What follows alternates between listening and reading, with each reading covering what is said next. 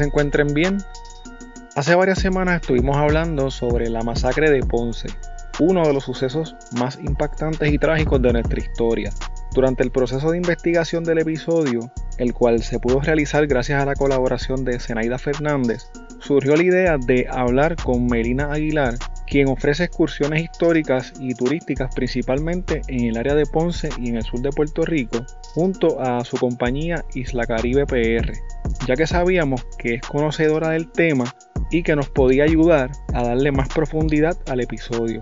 Aunque no logré hablar con Melina para poder incluirla en el episodio de la masacre de Ponce, sí pude más adelante conversar con ella en profundidad sobre el tema. Quiero compartir con ustedes la conversación que tuvimos en donde Melina reacciona, analiza y le da profundidad al episodio 50 de este podcast sobre la masacre de Ponce.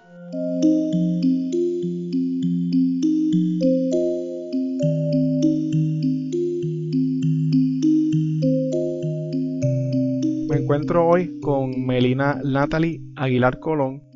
Ella es conocida como The Tour Girl y es la persona a cargo de Isla Caribe PR, que es una empresa puertorriqueña de turismo interno y hace unos trabajos increíbles de tours virtuales, tours físicos, más bien algo que te lleva a lo que es la historia de Puerto Rico y del pueblo de Ponce.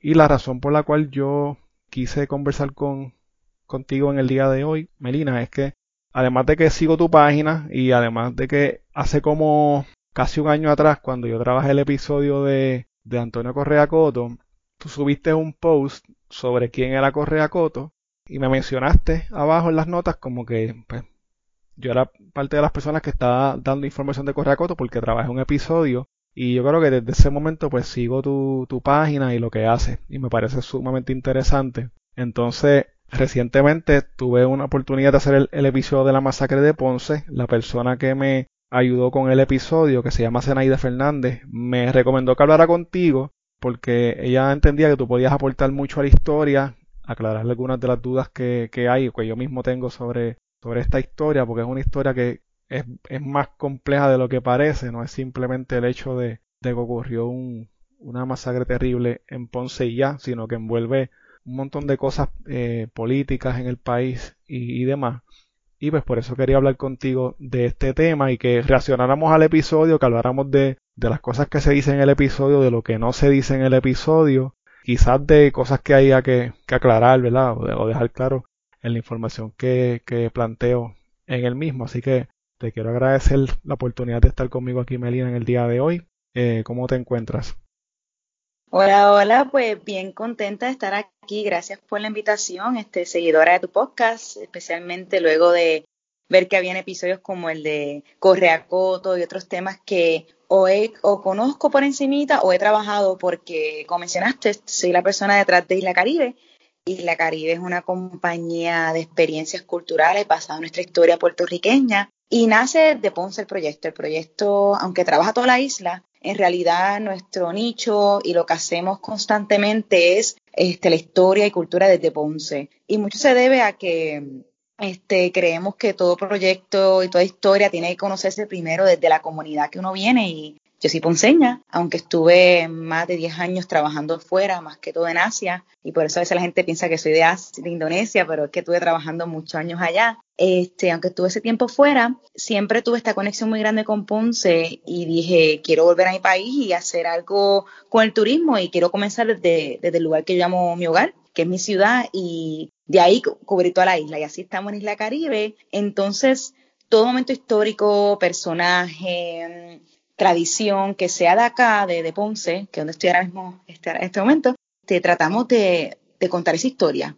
Y de ahí poco a poco, pues queremos cubrir todos los municipios y toda la isla, pero siempre comenzando de aquí. Y lo que es el tema de la masacre de Ponce es uno que, pues conozco toda mi vida, porque me crié en el casco urbano de Ponce y tenía un papá, mi papá ecuatoriano, que aunque era ecuatoriano este, y vive en Ecuador, ahora mismo vive en Ecuador, estuvo como 20 años aquí en Ponce y siempre me llevaba a todas las actividades conmemorativas de lo que era la masacre de Ponce, el natalicio de Don Pedro. Y él lo hacía como una persona que decía que tenía que conocer a tu país y tu historia. Especialmente esa historia que, que, no te cuentan y esa historia que a veces te esconden. Y siempre me llevaba y él iba conmigo aprendiendo también, porque él es de aquí, sale de Guayaquil, Ecuador.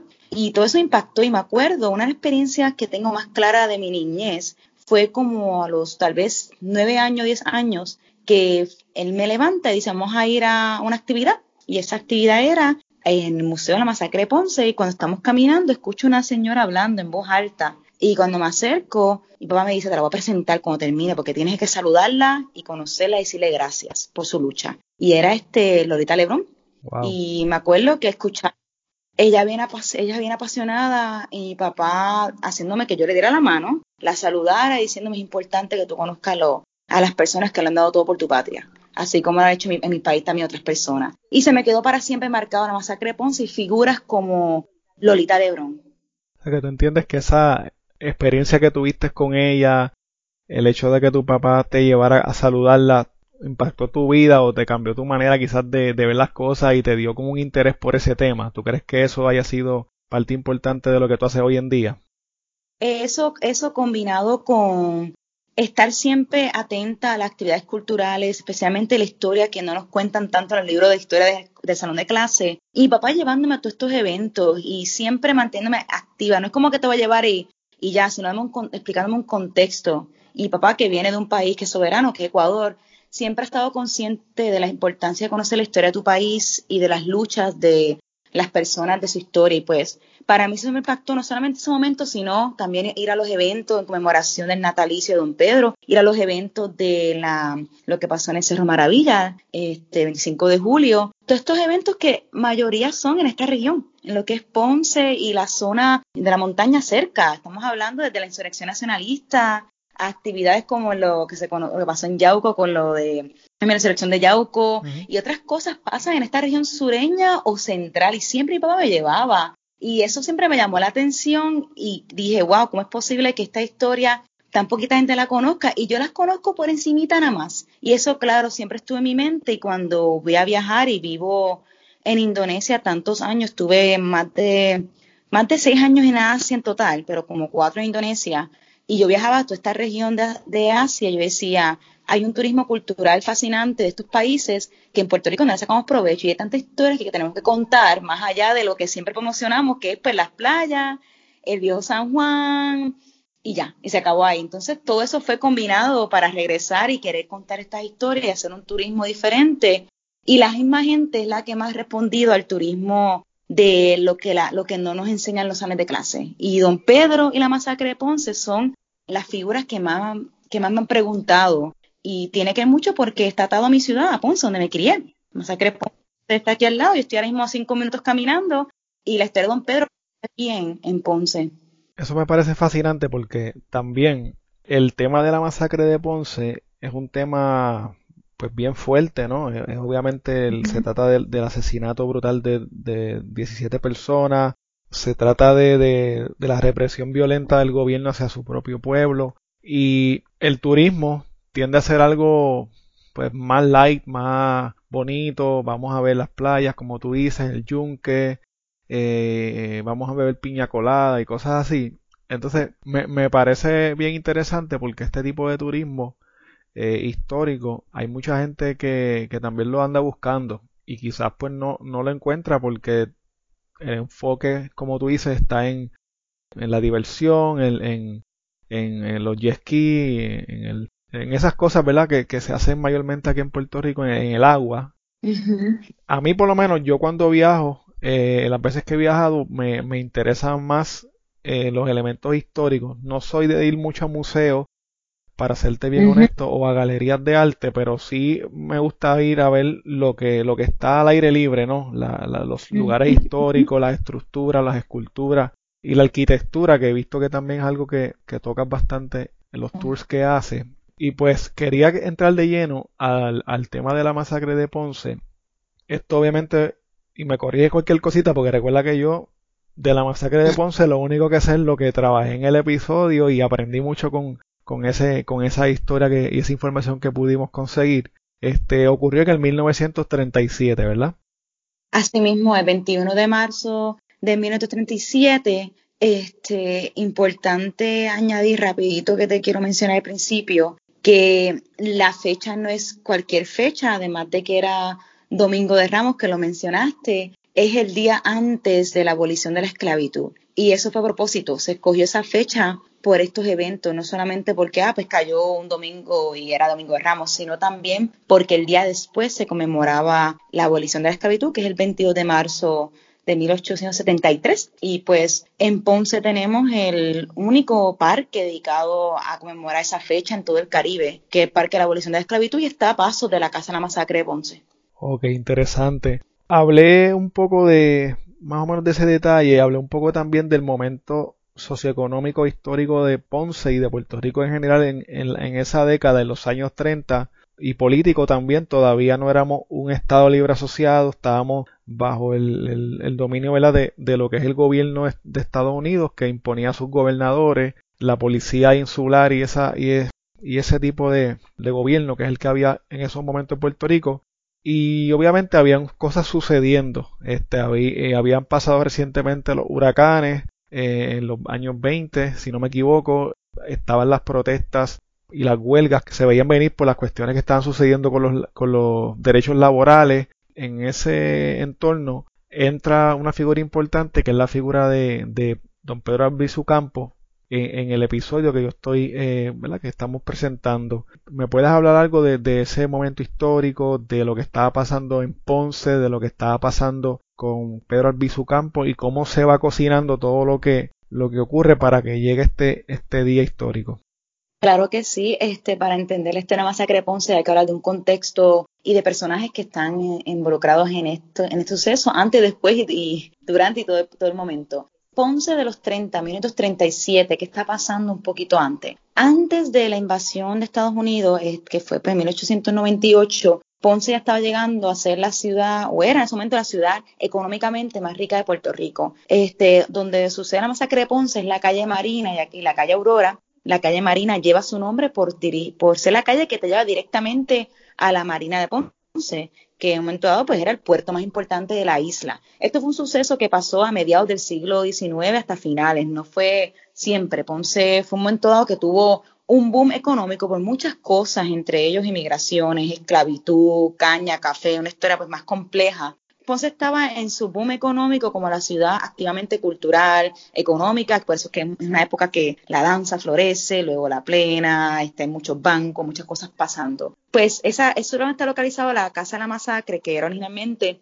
una, una casa donde estaba la, la oficina, la, el negocio de este zapatero llamado Casimiro, y él era dueño del edificio y pues tenía un espacio para los para zapatos y arribaron, se reunían la Junta Nacionalista. Este, en los 30, Puerto Rico está pasando por varias cosas, hablaste sobre pues, los huracanes, la Gran Depresión, todo eso. Puerto Rico está en un momento de, de que el gobierno todavía no existe Lela y estamos en un proceso que ya hay un gobierno civil, que eso no es militar completamente, como fue en 1898 hasta 1900, pero tampoco está en la mano de los puertorriqueños. Este, estamos hablando con un gobernador que es este, seleccionado y puesto por el presidente de Estados Unidos. Estamos hablando que sí hay oficiales en el gobierno que son electos por el pueblo, pero está limitado. Y hay como que en lo que es político todavía un control muy grande de Estados Unidos directamente, porque todavía lo hay, pero ahí era bien directo, un gobernador este, puesto por el presidente. Y tenemos por otro lado la cuestión económica, donde están pasando estas huelgas en lo que son las centrales, las haciendas azucareras, pero están pasando no porque solamente hay una depresión y porque hay un huracán, también porque alrededor de cuatro corporaciones de Estados Unidos eran prácticamente dueños de casi todas las tierras que producían caña en este país y por ende controlaban toda esta industria para beneficiarse de ellos mismos. Entonces, estas protestas nacen no solamente en frustración por la Gran Depresión y porque el huracán fue horrible, pero también porque las condiciones son pésimas, el dinero se está sacando, como luego están chupando el dinero Puerto Rico con esta industria de caña que son controladas por corporaciones americanas. Entre ellos cuatro masivas y entre las más grandes estaba en el sur una conocida como la Central de Juan y que la otra la Aguirre.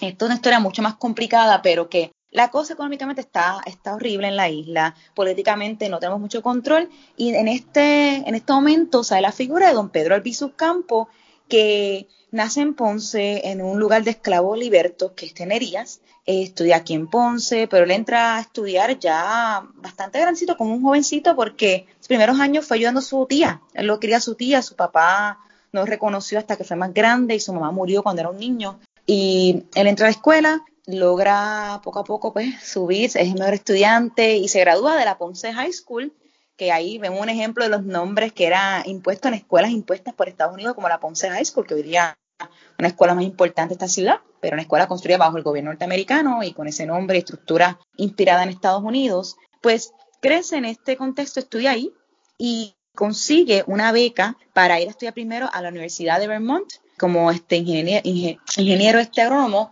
y luego va a estudiar a la Universidad de Harvard. En este proceso estudiar afuera, este, él no va a Estados Unidos enojado con Estados Unidos diciendo quiero la independencia para mi país, él no va con esa frustración, aunque sí va fijo de que quiere regresar a su país y hacer algo bueno por su país. Este, hay una carta que él escribe en agradecimiento al municipio de Ponce, porque el municipio de Ponce ayudó a gestionar la beca. Esto es una historia un poco más complicada, pero en la carta dice, gracias por la oportunidad de ayudar a este joven pobre, prometo aportar al desarrollo y hacer bien a mi país. Entonces él se va bien comprometido con Puerto Rico, este, pero no es algo de que está en contra de Estados Unidos todavía. Él entra, pienso yo, de una forma muy abierto y en realidad tenía muchos amigos, muchos amigos maestros americanos que lo ayudaron mucho a conseguir la beca, como Mr. Garish, que era este, el principal de la Ponce High. Entonces, él es allá en Vermont, que, pero es allá en Harvard que comienza a conocer sobre movimientos independentistas de otros países, entre ellos de Irlanda, de la India. Se involucra en esos procesos de varias formas, entre ellos su nombre dicen que está escrito en la Constitución de Irlanda porque estuvo involucrado en ese proceso. También sirve este, en la Primera Guerra y ahí se da cuenta el maltrato hacia los negros y racismo. Este, todas estas cosas lo van formando. Y ya cuando decide regresar a Puerto Rico, regresa con muchísimas oportunidades en Estados Unidos, uno de los mejores estudiantes, uno de los primeros estudiantes negros en la Universidad de Harvard. Regresa a Puerto Rico y en Ponce se establece y comienza a ser abogado de los pobres. Poco a poco insertándose en la política y poco a poco en el movimiento nacionalista. Él no se integra 100% en el movimiento nacionalista hasta el año 30. Antes estaba más o menos involucrado, pero en el 30 que se integra luego de un viaje por América Latina para buscar apoyo para la independencia y se convierte ahí el líder del Partido Nacionalista. Él no funda Partido Nacionalista, lo fundan otro grupo de personas, pero como líder, pues se convierte en mayor exponente de este Partido Nacionalista que sí cree en que hay que buscar independencia de todas las formas posibles y lidera este movimiento. Y pues en este contexto la gente comienza a hacerle caso porque se dan cuenta que los otros partidos políticos no están respondiendo a sus necesidades y que aunque hay partidos políticos que son a lo mejor liberales o que a lo mejor quieren la independencia, no están tomando este liderazgo y apoyando a las clases obreras y trabajadoras como Don Pedro y Partido Nacionalista. Y por eso mucha gente de ese, movimiento lo siguen a él. ¿Qué pasa? que lleva a la masacre de Ponce? Pues mientras está Don Pedro cogiendo fuerza con el Partido Nacionalista, pasan varios eventos, entre ellos la masacre de Río Piedras. La de Río Piedras pasa en 1935, en el cual estaban manifestándose varias personas contra don Pedro en la Universidad de Puerto Rico. Y a ese evento van varios nacionalistas a ver qué está pasando y literalmente los matan, los asesinan. Este, entre ellos se mueren cuatro nacionalistas y una persona que simplemente estaba, estaba vendiendo la lotería. Luego es, esto de Puerto Rico, que literalmente este, comandada por el general este, Elisha Francis Riggs. Y pues esto, este eso pasa y un año después para ajusticiar a, a, a Elisha Francis Riggs, que es una persona que estuvo en Nicaragua y se le, a él se le da el reconocimiento de haber, haber asesinado a Sandino en Nicaragua. No era una persona muy, muy, este, muy amable que digamos, en general que venía aquí a, a si tenía que matar a alguien, a matarlo. Y a poner las cosas en orden, a nacionalistas controlarlo este, a este general lo matan dos nacionalistas, que es que lo matan, ellos ajustician el crimen de los cuatro nacionalistas que mataron y el inocente en la masacre de Río Piedra. Pues luego de este, esta, masacre y el asesinato de Alicia Francis Riggs, que más que todo es un ajusticiamiento, este, encarcelan a don Pedro y a varios de los líderes del Partido Nacionalista. Pero por eso encarcelarlo es uno bien injusto en el cual hacen un, llevan el caso y el jurado originalmente eran siete puertorriqueños y cinco norteamericanos, no, encuentran causas para arrestar y para encarcelar a don Pedro, llaman de nuevo el caso ahora con una mayoría norteamericana en el jurado. Y así que encarcelan a don Pedro y a varios de, los líderes, entre ellos este Juan Antonio Correger. y ahí lo encarcelan. Y ya se ve que los encarcelan injustamente. No había justa razón para encarcelar a estas personas. Y en ese proceso que están en cárcel, primero en La Princesa en San Juan, es que se organizan nacionalistas para hacer una protesta en contra del encarcelamiento de don Pedro y los otros líderes nacionalistas un domingo de Ramos, que es un día muy sagrado, no solamente para los católicos, pero también para los nacionalistas, porque don Pedro era bien católico. ¿Y por qué digo eso que es sagrado? Porque cuando dicen que los nacionalistas iban a hacer un mitin, un revolú y venían con armas, eso es mentira porque para ellos mismos es un día de mucho respeto, es un día de, de religioso. Entonces ellos no tenían ninguna intención de hacer algo criminal o algo con arma, era sino una manifestación pacífica en contra del arresto de don Pedro, pero también aprovechar y conmemorar la abolición de esclavitud. Acordarnos que don Pedro es de raza negra. Muchas de las personas que se llaman don Pedro eran raza negra, muchas trabajadoras. Entonces ha sentido que estas dos fechas se unan y don Pedro era una persona que respetaba mucho las fechas históricas. Por eso muchos eventos pasan atados a, fechas históricas, entre ellos discursos que hacía este, y, otros, y otras insurrecciones y revoluciones en la historia bajo don Pedro. Sí, ahí en eso que dices de, lo, de las fechas históricas, si no me equivoco, en el episodio utilizo un discurso que él dio eh, un tiempo después de, de la masacre y y el uso de una fecha histórica para también dar ese discurso eh, en contra del gobernador Blanton Winship, que si, si vamos a, contar esta historia y si fuera una película, ¿verdad? verlo como una película, hay, hay dos personajes que son los villanos aquí, según por lo menos yo lo percibo, que es, que es Blanton Winship y el coronel Riggs. Eh, hablaste del coronel Riggs. ¿Qué me podrías decirle entonces de un poco del gobernador Blanton Winship?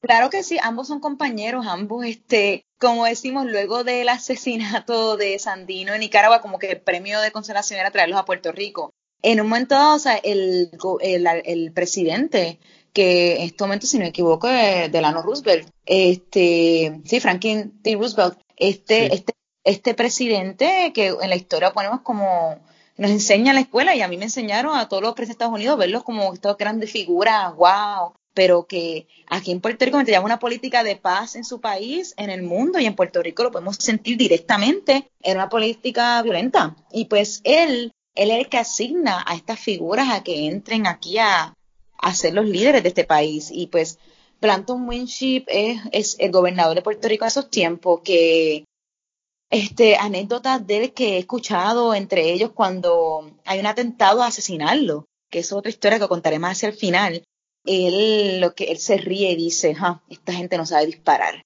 Y muere un policía para, que él este, um, no muera. Entonces, una persona que le valía la vida a los puertorriqueños y estaba aquí bajo un ordenato de control nacionalista y, y también mantener un orden, un tiempo que Estados Unidos vivía del azúcar y de, de la economía de Puerto Rico. Entender este contexto de invasión de Puerto Rico no es un contexto de que vamos a invadir para darle la libertad, como dijo este el discurso ese de Miles, General Miles, que hizo en Ponce, sino es, un, es, una, es una política de que hay intereses en la industria del azúcar, hay intereses con el canal de Panamá. Entonces las personas que van a poner aquí no van a ser personas que van a abogar por Puerto Rico, van a abogar por los intereses de estas supercorporaciones que había y que tenían control y todavía lo tienen de muchas formas. Pero aquí era bien puro, bien claro y, y una historia que, repito, nos cuentan bien por encimita y no se van adentro en esa historia más fuerte. Y pues, Planton Witch es esta figura gobernador que estuvo, fue gobernador hasta, tomó muchos años después de la masacre para por fin que se lo sacaran. Entonces él estaba ahí como si nada. Luego de haber este,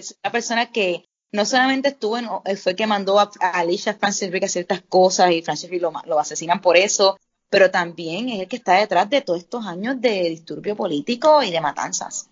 Sí, que, sus, manos están metidas en todos estos procesos y en todo lo que está pasando bastante directamente me hablaste de del arresto de Albizu, del proceso que se hizo, que fue amañado. Está la marcha convocada en esos días históricos. De lo que yo pude eh, hablar en el episodio, eh, menciono que ya los nacionalistas tenían hasta los permisos del alcalde de Ponce para poder hacer la marcha, todo estaba bien, vamos a hacer la marcha. Y tú me corriges o me aclaras cualquier cosa de la que yo diga aquí. Se da el día y de momento llega una orden de arriba eh, de Blanton Winship, cancélamele la marcha a esta gente. Y hay algo que no sé si mencioné, y creo que no lo mencioné en el episodio, y es que una figura importante, creo que de la misma policía, eh, le dice al alcalde que unos nacionalistas vienen de otro lado con intenciones de hacer un ataque en Ponce y que por eso deberían cancelar la marcha, lo cual resultó ser falso. Eh, háblame de ese evento de, de, la marcha ya está hasta el día de la marcha y ocurre lo que es la, el llamado para cancelar la marcha y luego el proceso que, que sigue después de eso. Claro que sí. Este, los nacionalistas pidieron permiso, algo que no tenían que hacer, lo hicieron por cortesía. El alcalde José Tomotiego de Ponce, que es republicano, este, le da el permiso y, y, todo bien, ¿verdad? Tranquilo. Este, se comienza a hacer este anuncio por toda la isla, por los periódicos, de que la gente venga a ver este evento. Hay que entender que esta manifestación no era algo de los nacionalistas encerrados, en secreto, esto era completamente abierto a todo el mundo. Y hay que entender que cuando pasa la masacre de Ponce, la mayoría de las víctimas no son nacionalistas, son civiles que estaban mirando el evento, estaban por ahí, este, caminando, viendo, pasando, este, que era, entonces el plan era que iba a ser un evento completamente pacífico. Hay momentos que dicen la historia que tenían armas de mentira. Eso tampoco es verdad, no tenían ninguna armas en ningún lado. Y esto es un dato que me lo aclaró el amigo y guía del Museo de la Masacre de Ponce, Fermín Candelario, que es excelente contacto para esta historia. Pues básicamente ellos se organizan, invitan al público y le dan permiso a todo el mundo contento. Pero le llega al oído al gobernador que hablan Tom Minchin de qué está pasando en Ponce y él dice bajo ningún ningún este momento se puede dejar que esto pase. Y él es el que manda, el que deja lleva la orden de que no se puede pasar esto. Y aquí una cosa bien interesante que, que pasa, que explico rapidito, en el cual el gobernador trata de comunicarse con el alcalde, pero el alcalde estaba en San Juan. Y en este momento no hay celular ni nada de eso, entonces parece que hay una um, falta de conexión en comunicación y queda poquito tiempo para ella como el día antes que no se logra comunicar el gobernador con el alcalde hasta el día del evento. Este amanece el 27, el 21 de marzo con ya Ponce, la policía por ahí velando, tratando de conseguir al alcalde. El alcalde le dice, mira, tienes que tener ese evento porque estos nacionalistas vienen así con un grupo de Mayagüez llenos de armas, que es una mentira que creada pues por el mismo gobierno para que el, alcalde le cancele el evento. Y el alcalde dice, pues ok, está bien, va a cancelar el evento. Le acuerdo que el alcalde es republicano, pero el alcalde, aún siendo republicano, entendía que los nacionalistas no iban a hacer nada malo pero el gobierno eh, le dan la orden que, no, y que vienen con armas de Mayagüez. Venía una guagua de Mayagüez, pero no venía armada, venía con gente que venía a ver la manifestación de Mayagüez, una sede muy grande también. Pues este, el, el alcalde envía la orden a los nacionalistas el mismo día, unas poquitas horas antes, y ellos le dicen, mira, nosotros ya pedimos permiso, ya estamos aquí y no vamos a hacer nada ilegal. Entonces los nacionalistas deciden después continuar con el evento, este, aún la policía diciéndole, mira, no le vamos a permitir. Pues se organiza todo el mundo, este, estamos hablando que, como está comentando, que llega gente de otras partes de la isla que están o pasando, vienen a ver el evento. Acuérdate que el Corbano de Ponce está, en estos tiempos está lleno de vida. Están pasando por ahí, Domingo de Ramos, gente saliendo de la iglesia, caminando en familia. Ellos se organizan, pero la policía está cercándolos completamente, viendo qué está pasando, y se organizan en, en este orden con la, con la, banda, con la banda que va, a tocar el himno de Puerto Rico, los cadetes de la República y las enfermeras de la República. Y pues se organizan para, para comenzar la marcha y es aquí donde comienza la masacre de Ponce como tal. A mí me pareció bien... Eh, obviamente esto estoy yo narrándolo solamente audio, pero cuando yo empiezo a leer mi mente empieza a imaginar las cosas que, están ocurriendo. Y yo entiendo que también cuando las personas escuchan el podcast, su mente puede como que imaginarse esa calle, imaginarse los cadetes.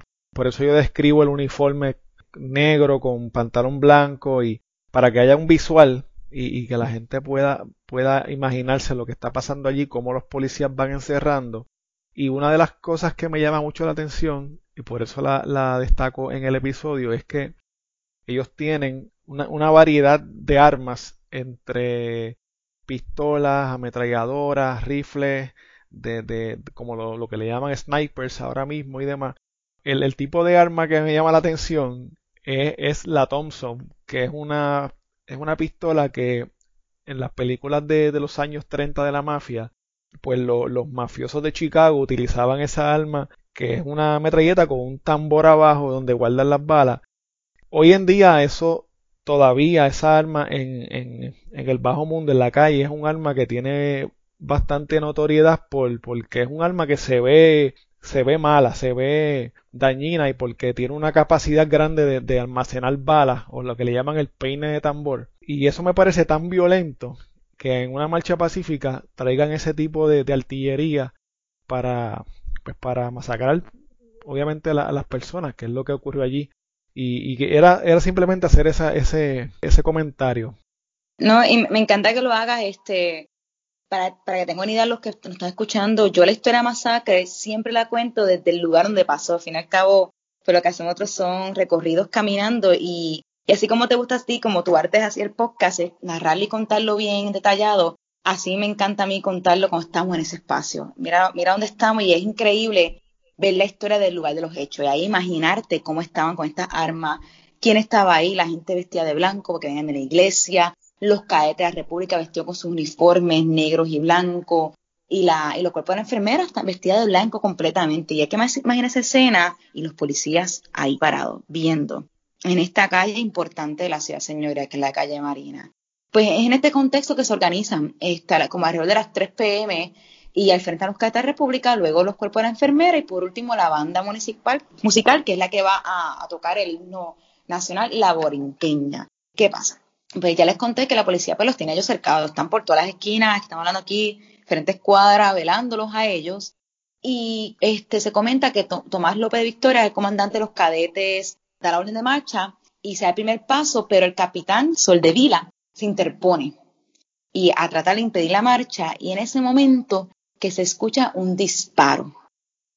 Este disparo se dice que fue por el policía Armando Martínez y hago un disclaimer porque he escuchado a veces que no fue él, que fue otro, pero que se comenta que fue Armando Martínez. Cuando se escucha ese disparo, de repente se, me escuchan múltiples ráfagas de diferentes armas que pues vienen a matar. Y, describiste la escena que estamos hablando de armas que son o sea, notorias, horribles, muchísimas en todos lados, a disparando. Se puede decir que estaban disparando a lo loco, nadie sabe, estaban tan a lo loco que mueren policías en este mismo acto. Era completamente desorganizado, era completamente este, disparando sin ningún propósito por 15 minutos. Eso es lo más impresionante de esto. No fue que dispararon un minuto, que es muchísimo tiempo para asustar, sino se quedan ahí disparando. Y esta escena entonces, como es tan larga, varias cosas pasan y se pueden describir entre ellas la gente corriendo. En la escena de la gente corriendo a casas de dueños de hacienda de azúcar que están en esa área, entre ellos la casa de Mario, este, si no me equivoco, es Mario, Mario Mercado, que es el de las, una hacienda famosísima en, Guayanilla, la, la, Rufina.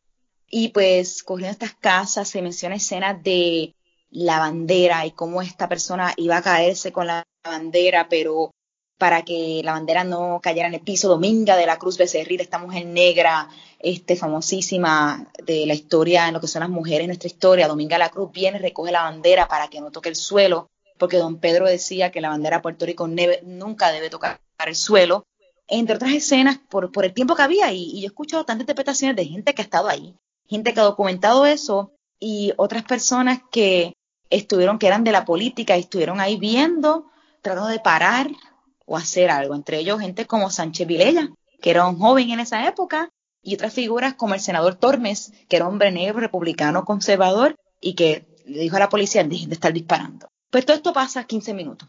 Este, luego estos 15 minutos, ¿qué termina pasando?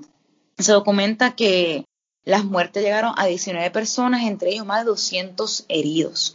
Entre esos heridos y muertos, hay que mencionar una de las escenas más famosas que la mencionaste, que era la escena del joven Bolívar Márquez, que herido a muerte, agonizando, él arrastra su cuerpo hasta, hasta la pared de un edificio, que es el edificio que todavía está ahí la pared, este, un edificio que era del Hospital Doctor Pila, y ahí mojando sus manos con su sangre escribe Viva la República, abajo los asesinos. Esta es una de las escenas más, más impresionantes de la masacre de Ponce. Yo siempre he dicho, esa pared todavía está ahí, debería pintarse un mural con esa, escena, porque está ahí, eh, está ahí todavía todo, como la, como la imagen. Interesante que no está escrito, y está justo al frente de la masacre de Ponce. Este, esta es una escena más, más, más famosa, Bolívar Márquez, pero otras cosas pasan, entre ellos, además Dominga la Cruz con la bandera, eh, luego a la entrevista le pregunta por qué hiciste eso, también está la escena de la niña, que es, alguna gente dice que la niña tenía tres años, pero la niña en verdad era más, un poquito más grande, que si no equivoco tenía como 12 años. Este, Georgina, Georgina que estaba caminando y la disparan y ella estaba pasando por el evento nada más y muere. Y otras escenas entre ellas también de gente que se hizo pasar por muerto. Y esto es bien fascinante porque estamos hablando que hay literalmente personas que luego cuando, cuando van a los casos, que hay métodos para los casos y con eso es como que la parte final de la masacre es lo que pasa después. Hay una persona que la acusan de ser uno de los que disparó a un nacionalista y lo acusan, pero este, él se hizo pasar por muerto y esta persona que hizo pasar por muerto, él le ponen un arma a los policías en su mano, como que diciendo, mira, los nacionalistas dispararon, mira el arma que tiene, y se comprueba después que esta persona que hizo pasar por muerta le pusieron la arma en la mano derecha y era el zurdo. Y esta persona no es cualquier persona, es el de del artista Elizabeth Escobar. Entonces, Elizabeth Escobar, que luego artista murió este año, él tiene sus pinturas, son muchas pinturas sobre esta historia y sobre la figura de don Pedro Albizu Campos Sufero, que lo formó también a él. Ves cómo esta masacre de Ponce es más allá de un evento de un día que murió mucha gente y representa muchas cosas, pero también impactó la vida de muchos líderes políticos, desde los artistas y hasta a mí de pequeña. Y por eso es la carga de esta masacre de Ponce, que es mucho más allá de lo que se ve directamente, también lo que se ve indirectamente. Pero eso es lo que pasa en la escena. Estamos hablando de esta escena de lo que está pasando en el momento. Y luego, ¿quiénes son las personas que acusan? Pues los policías acusan a nacionalistas. Diciendo, ellos son los que comenzaron, nosotros estamos aquí protegiéndonos. Mira, que hay policías, hasta policías muertos hay aquí. Este, habían dos policías que se mataron entre ellos mismos. Y pues um, aquí comienza algo fascinante que, sé que no se cubrió tanto en el podcast, pero sí me gustaría mencionar unas cuantas cositas sobre lo que pasa después de la masacre. Entre eso, este, además de que primero se acusó a nacionalistas en los periódicos, ellos eran los asesinos por, varios días y semanas. Comienzan los casos. Y en estos casos es bien interesante porque sí mencionaste de que este, el juez que fue puesto por el gobierno al principio dijo, mira, no podía culparlo directamente. Hay abogados que están detrás de estos casos y entre estos abogados sale una superestrella, que es la figura de Ernesto Ramos Antonini. Y quería mencionar esto, Ernesto Ramos Antonini porque una persona que usualmente yo misma no conocía mucho de él, estoy poco a poco investigándolo más, pero Ernesto Ramos Antonini, este fue el gran caso que lo impulsa a la política. Y mucha gente lo ata a él como fundador del Partido Popular, pero él es fundador del Partido Popular, pero una figura más autonomista, independentista, que se le echa al lado porque la figura de Luis Muñoz Marín, la que se convierte en la gran figura del partido en esos tiempos. Pero a su mano derecha estaba Ernesto Ramos Antonini, que fue el abogado nacionalistas, el que se aseguró los nacionalistas salieran libres. Y mientras hace el caso de nacionalistas, hay otra persona interesante que es el, el abogado Hayes, que hace el reporte Hayes, donde es este americano que hace una investigación muy grande que declara que esto es una masacre. No es un asesinato de nacionalistas contra la policía, no es un sin querer queriendo, es una masacre. Y por ende, ya no es la matanza de Domingo de Ramos, sino es la masacre de Ponce. Originalmente se, se llegó a llamar así, la, en algún momento se le, se le puso el nombre de la matanza de Domingo de Ramos. Así mismo es, sí. Y esto yo lo confirmé, yo desconocía este hecho, lo confirmé con, pues, con el amigo este Fermín Candelario, que es el guía, bueno, era guía, porque ahora, bueno, esto es guía, pero ya no es el guía del Museo de la Masacre, pero está en otro museo aquí en Ponce. Y Fermín Candelario menciona que sí, se conocía como la matanza de Domingo de Ramos, porque no era una masacre, se denomina masacre muchos meses después. Hay que entender que en, casi lo que duró un año este caso, todavía los nacionalistas eran los culpables, eran los terroristas, y el gobierno era el defensor. Este, luego se declara masacre, pero hay que entender que Nadie fue a la cárcel por esto. Nadie fue encarcelado, nadie fue acusado, todo el mundo vio la vida libre y tomó varios años. No fue hasta que un senador en Estados Unidos, aquí tengo, por aquí tengo el nombre, que él levanta el caso y, le, y en el Senado de Estados Unidos un americano es que dice hay que sacar a ese gobernador de Puerto Rico. Pero fue como tres años después. O sea, los puertorriqueños mismos no pudimos por nosotros mismos hacer nada. Tuvimos que esperar que los americanos allá trajeran nuestro caso para que el presidente por fin sacara a Blanton Winship. Y la masacre de Ponce no termina con los casos ni con la declaración de la masacre ni todo eso, sino para mí siempre digo el gran cierre de la masacre de Ponce, bueno, un cierre informal porque en verdad nunca, nunca se hizo justicia, pero un cierre más o menos a este suceso es lo que pasó el 25 de julio 1938, que es este, un atentado para matar al gobernador Blanton Winship. Esta historia es bien fascinante porque esta se conoce aún menos, pero hay que entender que lo que masacre Ponce está en estos casos, está Antonini tratando de defenderlo, está el proyecto Hayes por un lado, este, no acusan a nadie, o sea, nadie culpable, porque si acusan a un nacionalista, no acusan a ningún policía. Pues por otro lado, los nacionalistas están pues furiosos y a la misma vez a don Pedro ya se lo llevan a Atlanta, Georgia. So, don Pedro Visus Campos no estuvo en la masacre, él estaba en ese momento en la cárcel en San Juan, en La Perla, en La Perla no, en La Princesa, y ya se lo llevan a Estados Unidos, Atlanta, donde va a estar 10 años. Aunque ya estuvo como un par de años en, Nueva York también, porque estuvo encerrado allá en Nueva York en un domicilio pero que ya don Pedro lo sacan de la historia, o sea, se va allá y esto es importante porque esto afecta al movimiento nacionalista completamente que estaba en crecimiento. A don Pedro, el movimiento nacionalista, lo callan por casi 10 años. Pues básicamente, mientras todo está, pasando, los nacionalistas están furiosos y entre ellos sale la figura de Ángel Esteban Anton Giorgi. Ángel Esteban Anton Giorgi, una joven nacionalista, que él junto a, si no me equivoco, tres otras personas o dos personas más, no sé si eran tres o cuatro, deciden que van a pues ahora justiciar a, a, Blanton, Winship. ¿Y cómo hacemos esto? Pues hay un evento, el gobierno de Blanton Winship, el gobernador, decide conmemorar la fecha de la invasión de Estados Unidos, de Puerto Rico por Estados Unidos, que usualmente se conmemoraba en San Juan o en Juanica, en Ponce. Y lo va a hacer frente a la casa alcaldía. Y esto lo hace pues para, molestar nacionalistas, para llamar la atención y para decir aquí mandamos nosotros los americanos. Pues el 25 de 1938, bueno, como conmemoración de los 40 aniversarios de la invasión de Puerto Rico en Ponce, primera vez que se hacía esto a ese nivel, porque no es la primera vez, pero a ese nivel tan grande, y nacionalistas se unen y deciden que van a ir allá, pues ahora sí, a justiciar a, a Brandon Winship. ¿Qué termina pasando? O sea, esta tarima, esta tarima se pone frente a la alcaldía, y cuando va Blanton Winship a hablar, este, los nacionalistas se están por la audiencia y comienzan a disparar. Pero este, Anton Giorgi sabía que la única forma para poder dispararle bien y matarlo era acercándose un poco más. Ese se acerca un poquito más y comienza a disparar. Y un coronel llamado Luis Irizarry se mete por miedo, protegiendo a Blanton Winship, muriendo Luis Irizarry, coronel, Branton Wichi sobreviviendo, y ahí es que dice la expresión de this poor shoot, como que esta gente no sabe disparar, este nacionalista es una porquería prácticamente. Y en el momento van los policías, agarran a Anton Giorgi, y aquí es que la historia menciona que lo, pues, lo golpean y se lo llevan, y no sabemos más nada de Anton Giorgi, desapareció. Hasta hoy día no sabemos dónde terminó Ángel Esteban Anton Giorgi, cómo lo mataron, dónde lo enterraron, nada. Eso no lo sabemos desaparecieron el cadáver y ese misterio se quedó ahí. Uno, unos días después salió en el municipio de Puerto Rico en la legislación una, una, resolución que se llama resolución número 23 que dice condenando el acto terrorismo ocurrido en Ponce el día 25 de julio del 38. Y ahí más o menos se acaba esa historia y, nos quedamos con básicamente al fin y al cabo 20 muertos por la masacre de Ponce, porque yo siempre incluyo a, a Anton Giorgi como parte de esas víctimas y ninguna, ninguna resolución, excepto por el caso de que, ah, no me equivoco, dos años después, o un año después, un senador en Estados Unidos, que por aquí me busco el nombre, logra por fin decirle al presidente de Estados Unidos, mira, hay que sacar a, a Blanton Winship de ahí, eso está fuera de control, y por fin lo, lo sacan. Esa historia la había escuchado, pero bien poca, la historia que acabas de mencionar de, de Anton Giorgi.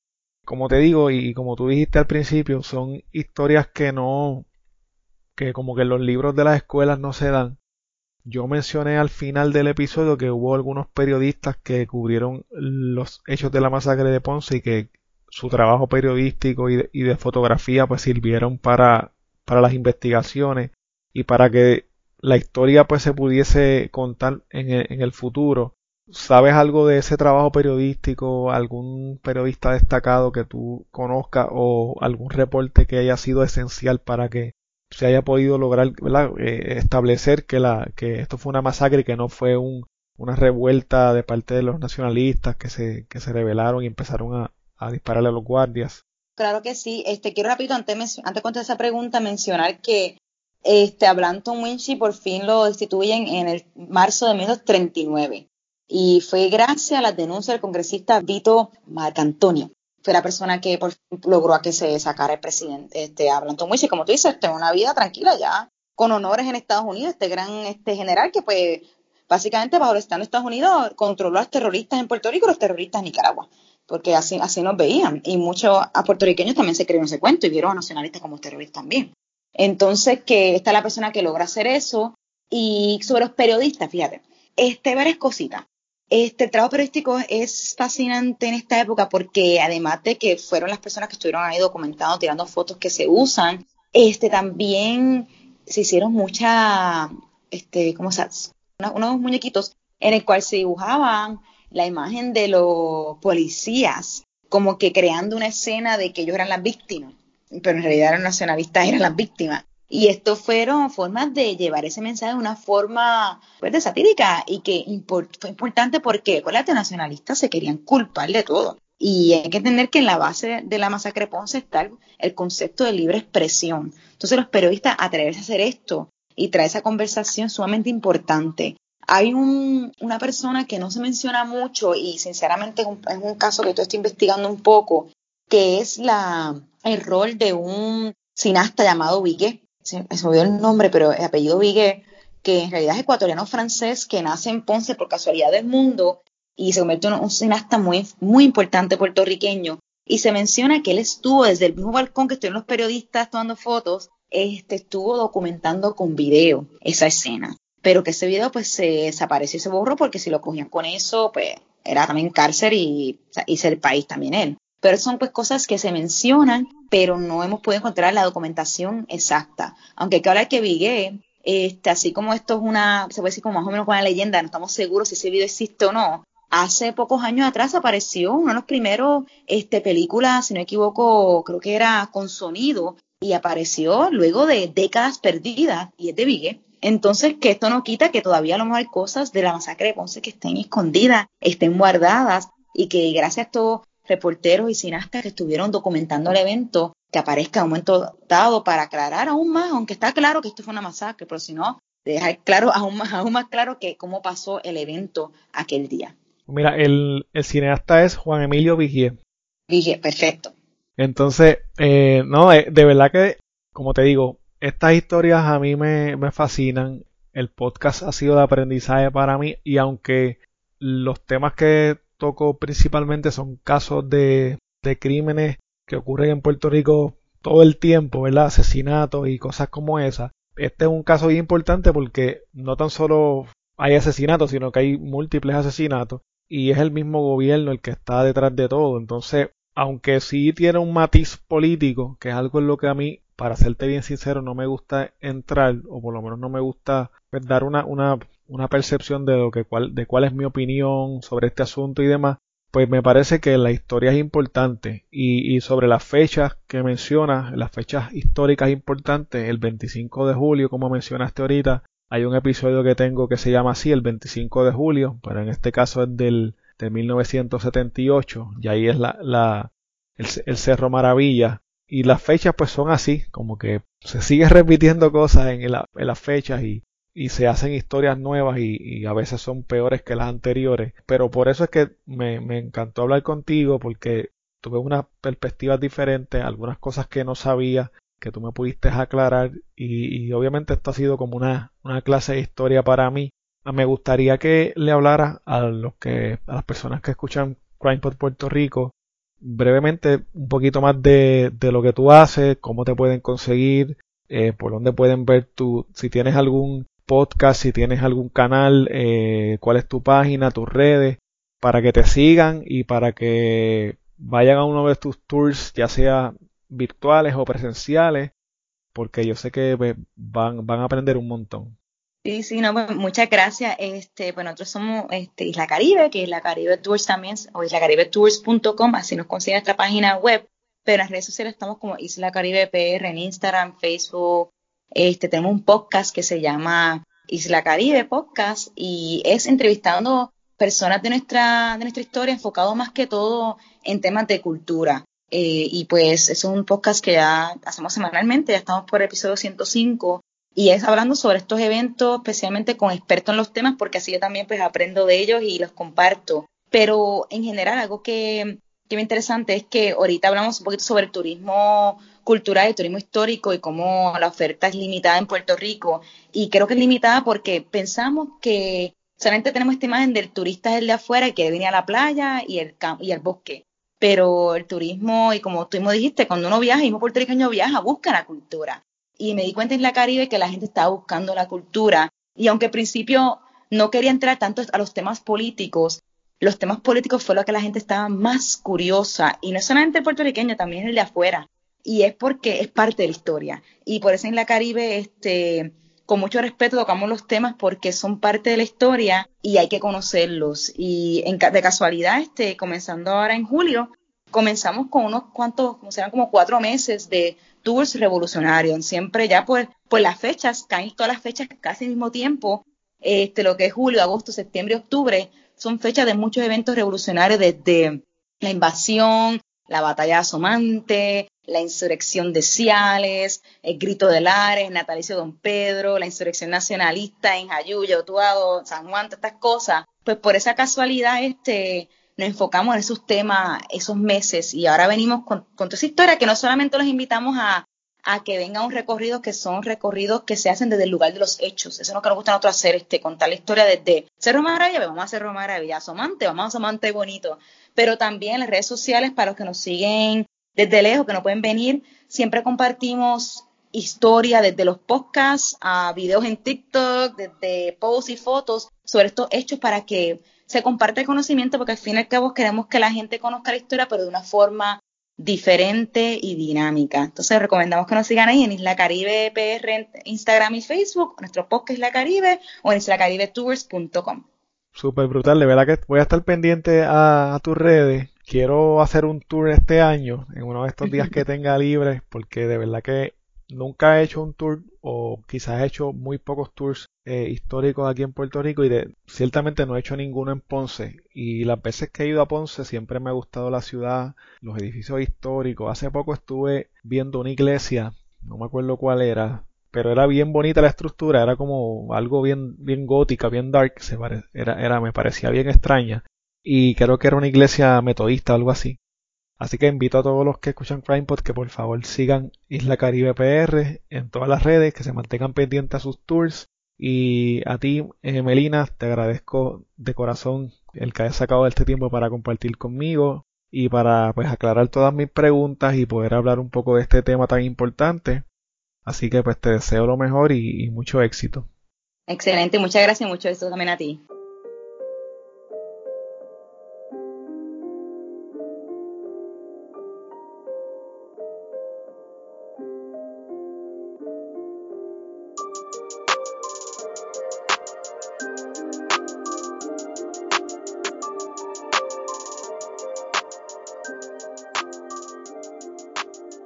Bueno, hasta aquí el episodio de hoy. Recuerda que puedes contactarnos a través de crimepodpr.com. Síguenos en Facebook, Instagram y Twitter como CrimePodPR, en donde estaremos subiendo contenido relacionado a los temas con los que vamos a estar trabajando y sobre noticias de casos criminales principalmente. Recuerda también suscribirte a este podcast en tu aplicación favorita para podcast y compartirlo con las personas que conoces. También puedes apoyarnos a través de patreon.com diagonal crimepodpr en donde vas a tener acceso al contenido que utilizamos para poder hacer las investigaciones, como por ejemplo documentos, enlaces, fotos adicionales a las que subimos a las redes, videos, análisis de los casos, entre otras cosas que vamos a estar añadiendo poco a poco. Muchas gracias y hasta la próxima semana.